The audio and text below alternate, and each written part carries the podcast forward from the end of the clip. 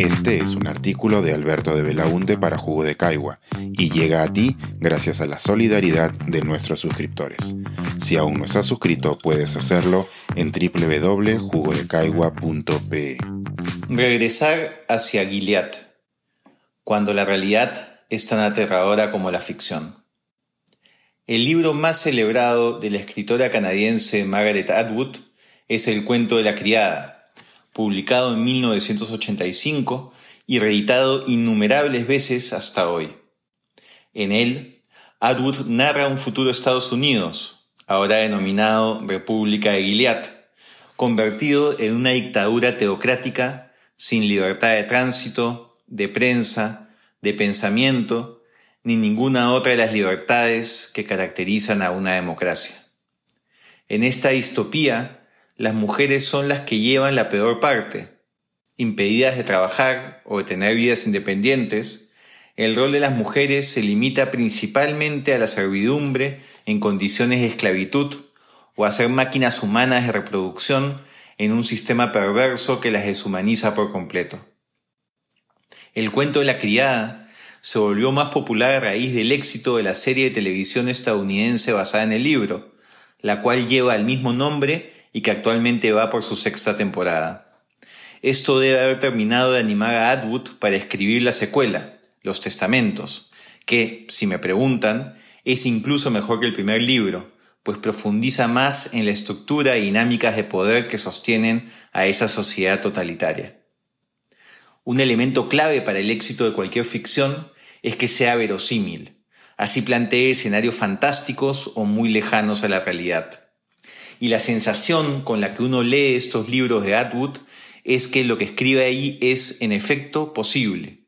Una democracia moderna y libre puede terminar convertida en poco tiempo en una sociedad donde prime la barbarie.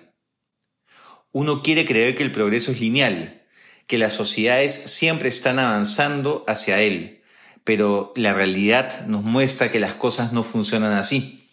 Los retrocesos existen, y suelen ser particularmente duros con las mujeres y sus derechos.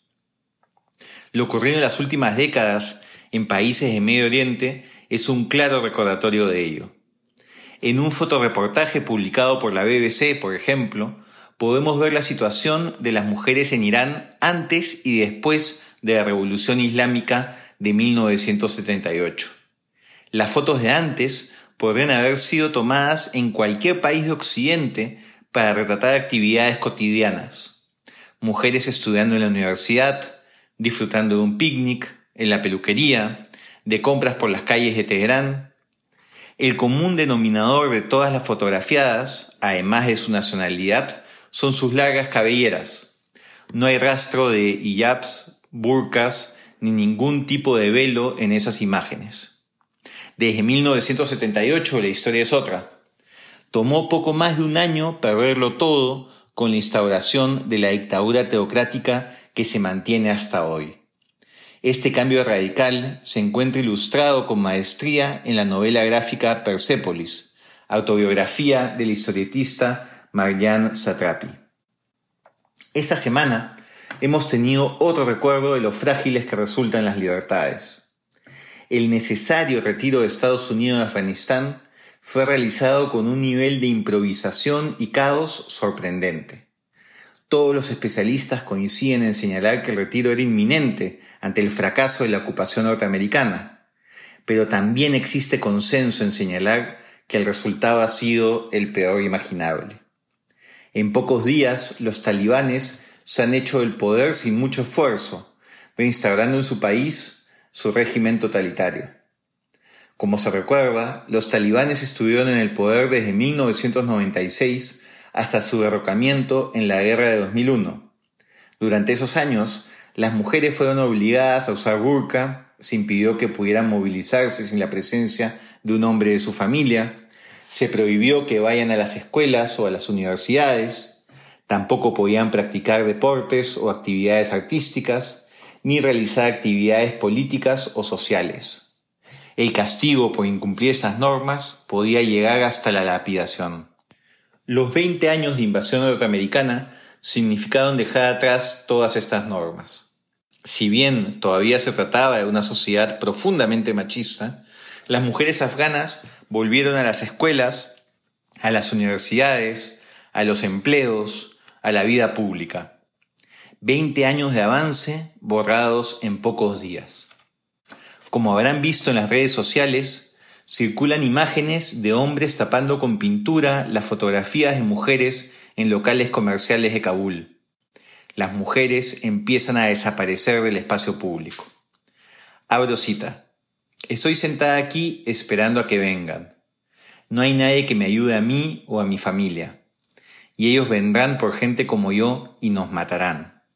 No puedo abandonar a mi familia. Además, ¿a dónde me iría? Cierro cita. Esta desgarradora declaración pertenece a Sarifa Gafari, quien en 2018 se convirtió en la primera alcaldesa elegida de la ciudad de Maidan Shar y la más joven de todo el país. La ansiedad y desesperanza de sus palabras representan la de millones de mujeres afganas.